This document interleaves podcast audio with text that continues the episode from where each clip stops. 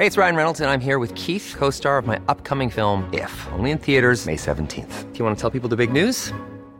All right, I'll do. Sign up now and you'll get unlimited for $15 a month in six months of Paramount Plus Essential Plan on us. Mintmobile.com slash switch. Upfront payment of $45 equivalent to $15 per month. Unlimited over 40 gigabytes per month. Face lower speeds. Videos at 480p. Active Mint customers by 531.24 get six months of Paramount Plus Essential Plan. Auto renews after six months. Offer ends May 31st, 2024. Separate Paramount Plus registration required. Terms and conditions apply if rated PG. Heraldo Podcast, un lugar para tus oídos. Hoy, en primera plana, ¿sabes cuántos feminicidios hay al día en México? Esto es Primera Plana de El Heraldo de México.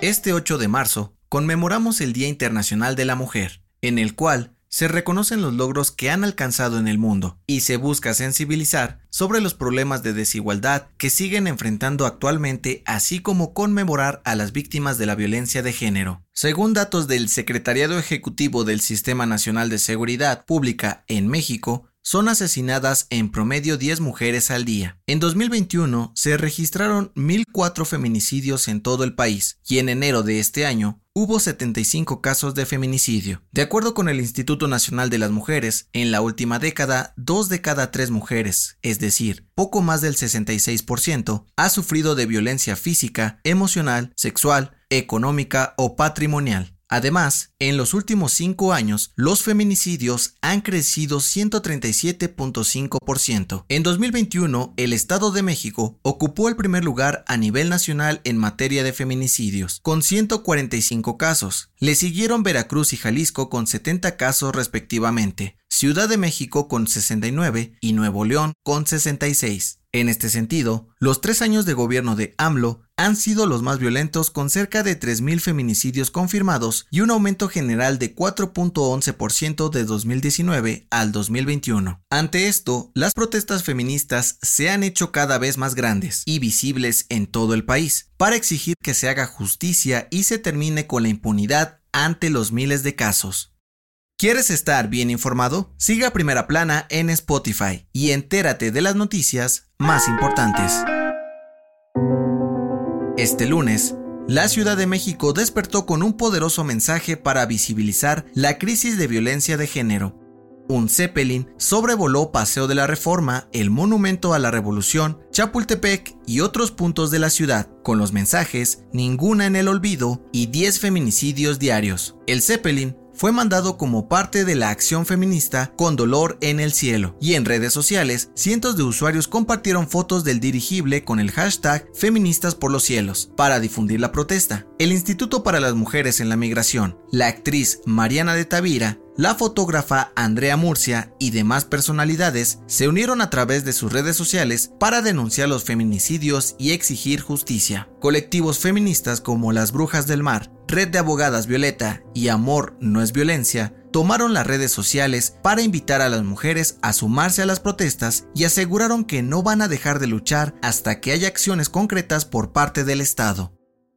Hoy se realizarán diversas marchas y actividades en toda la República Mexicana. En la Ciudad de México, la manifestación donde se espera que participen mayor número de mujeres saldrá a las 4 de la tarde del Ángel de la Independencia hasta el Zócalo. La jefa de gobierno, Claudia Sheinbaum, pidió a los grupos feministas manifestarse de manera pacífica para reducir los actos violentos y advirtió que identificaron al menos 15 grupos delictivos que podrían generar problemas y poner en riesgo la integridad de las mujeres, por lo que también las invitó a tener mucho cuidado en las calles de la ciudad. También dijo que el operativo policíaco para este martes contará con la participación de 3.000 mujeres policías, mientras que el secretario de gobierno, Martí Batres, aseguró que se mantendrán atentos a las acciones durante todo el recorrido para garantizar la seguridad de todos los que participen.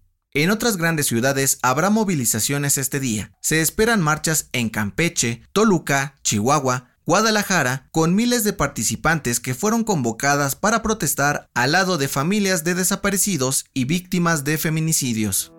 En el marco del Día de la Mujer, diversos colectivos feministas convocaron a un paro de mujeres este miércoles 9 de marzo. A través de sus redes sociales, aseguraron que el objetivo de esta propuesta es concientizar a la población sobre las problemáticas que sufren las mujeres día a día y destacar la importancia que tienen en la sociedad. El paro nacional Un día sin nosotras se realizó por primera vez en 2020 y se estima que participaron más de 22 millones de mujeres en todo el país, lo que generó un impacto económico con pérdidas de más de 37 mil millones de pesos.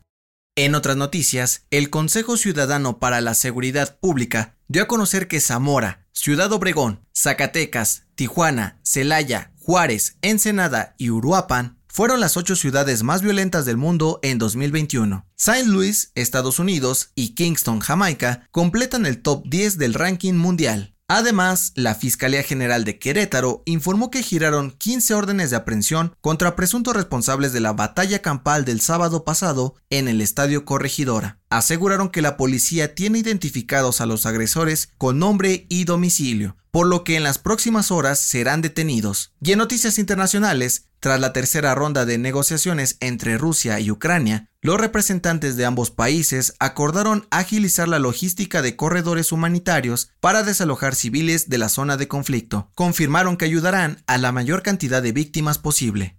El dato que cambiará tu día. Si deseas aprender más sobre feminismo, te recomendamos las siguientes películas y documentales que puedes encontrar en Netflix. Feministas, ¿qué estaban pensando? Un documental que cuenta las historias de mujeres sobresalientes en las artes. Period, End of Sentence, narra cómo viven las mujeres en un pueblo de la India y su lucha contra el machismo. Y No soy un hombre fácil, cinta que relata la experiencia de un chico que un día despierta en una sociedad matriarcal y debe desenvolverse en una sociedad con códigos totalmente diferentes a los que conoce. La recomendación. ¿Has sentido que das todo por la empresa en la que trabajas? Escucha el nuevo episodio del podcast Guía para el Homo Sapiens Moderno, donde Paco Santamaría habla con Alejandro Betancourt sobre las empresas como sectas modernas y su experiencia en el caso Nexium de Kay Ranier. Yo soy José Mata y te espero en la próxima. Esto fue Primera Plana, un podcast del Heraldo de México. Encuentra nuestra primera plana en el periódico impreso, página web y ahora en podcast. Síguenos en Instagram y TikTok como El Heraldo Podcast y en Facebook, Twitter y YouTube como El Heraldo de México. Hasta mañana.